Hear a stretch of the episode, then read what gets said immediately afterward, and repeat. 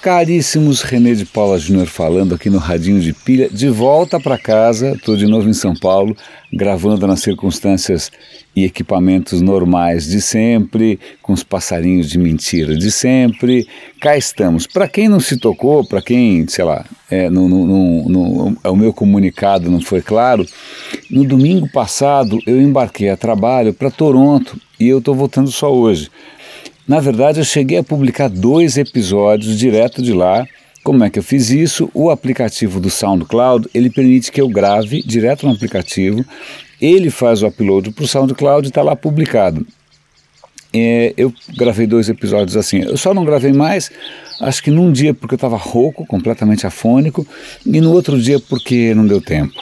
Né? E, mas aí o que é mais curioso dessa história, e antes que a gente comece a comentar a pauta do dia aqui, teve ouvinte mais fiel que falou: Puxa, você sumiu, você não publica desde a semana passada. Eu falei: Puxa, mas eu publiquei lá no SoundCloud. Ah, mas eu não sigo pelo SoundCloud. Ah, tá bom. Mas eu avisei pela newsletter. Ah, mas eu não sigo a newsletter.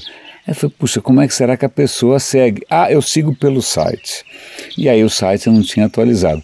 Portanto, para tentar entender um pouco melhor como vocês acompanham aqui o Radinho, eu vou fazer, colocar no link, eu vou colocar no, no, no, site e também na newsletter, se é que vocês acompanham, não sei, também na descrição do SoundCloud, vou colocar em todos os lugares possíveis, um link para uma enquete pequena para eu tentar entender qual seria a melhor maneira de eu publicar para facilitar a vida de vocês.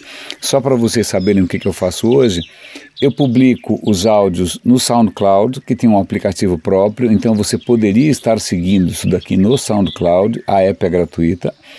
Ao mesmo tempo, eu pego esse áudio e publico no meu lá no radindepilha.com como um podcast, então você pode me seguir como um podcast, para quem usa software de podcast. Então tem lá o post no Radinho de Pilha, que é onde estão os links, eventuais vídeos e tal né, para caso alguém queira clicar nos links e ver as notícias, etc.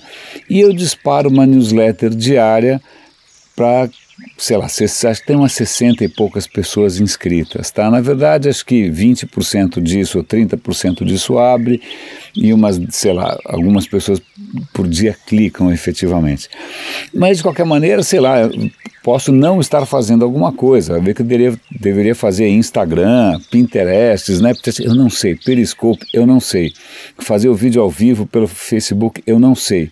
Então, portanto, eu vou fazer uma enquetezinha rápida, se vocês puderem me ajudar, na verdade, é, é, é para ajudar a todo mundo, inclusive a vocês, né, a, a, a, não ficar de fora quando alguma coisa inesperada acontece, tá bom? Então é isso, mas de qualquer maneira eu fiquei super lisonjeado com a atenção e a preocupação de quem estranhou a minha ausência. Tá? E, e curioso, porque tem, eu vou comentar muito rapidinho.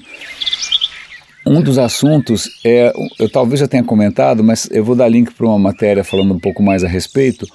O Google lançou um aplicativo que na verdade está conectado a um site, que na verdade faz parte de um projeto gigante chamado Arte e Cultura.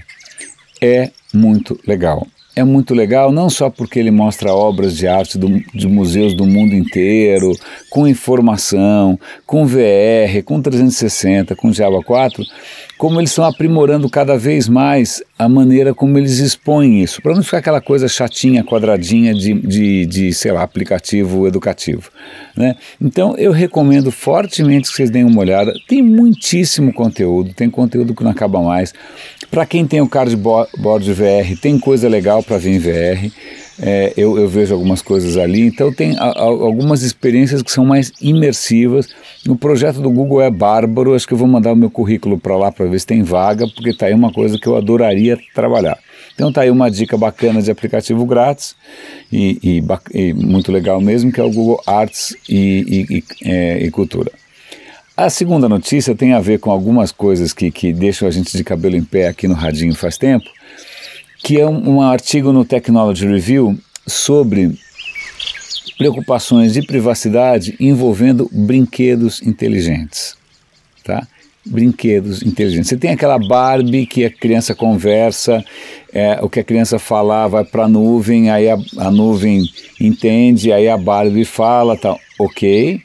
Aí tem um outro brinquedo que acho que é um dinossauro, não sei muito bem, eu, tô, vou dar o link para vocês darem uma olhada, que ele usa o Watson da IBM para fazer uma coisa parecida. Aí você fala, ah, mas será que tem risco? Bom, uma empresa chinesa que faz, um brinquedinho, faz brinquedinhos inteligentes assumiu, confessou, anunciou publicamente que 6 milhões e meio de crianças tiveram as suas informações privadas expostas. Né? Se o cara assumiu isso, imagino que as outras pessoas não assumiram ainda. Então o problema é gigante. O problema é gigante, é interessante porque o artigo menciona que a legislação a respeito disso existe, mas está desatualizada. Ela é do tempo de sites. Né? Então tem uma série de questões. É, agora que tem essa história de armazenar coisa na nuvem, das coisas gravarem o que as crianças falam, e, e até ele levanta umas questões curiosas. Vamos imaginar o seguinte: se uma criança fala para o brinquedo que ela está sendo abusada sexualmente, pode ser verdade, infelizmente, pode ser um delírio, pode ser brincadeira, pode ser um teste, mas o, qual é o papel da empresa ou da própria inteligência artificial caso ela perceba alguma coisa dessas? Ela é forçada a fazer alguma coisa? Sim, não, talvez. Então, é uma série de questionamentos, como sempre eu vou apontar, perdão que minha garganta está falhando um pouco, é, eu vou apontar vocês para a matéria original, é, para que vocês possam explorar um pouco mais. E, aliás, essa vai ser uma pergunta da, da enquete, assim, se alguém efetivamente clica e vai ler a matéria original, ou se só o meu blá blá blá já basta. Meus caros, é isso, é bom estar de volta. Hoje é sexta-feira.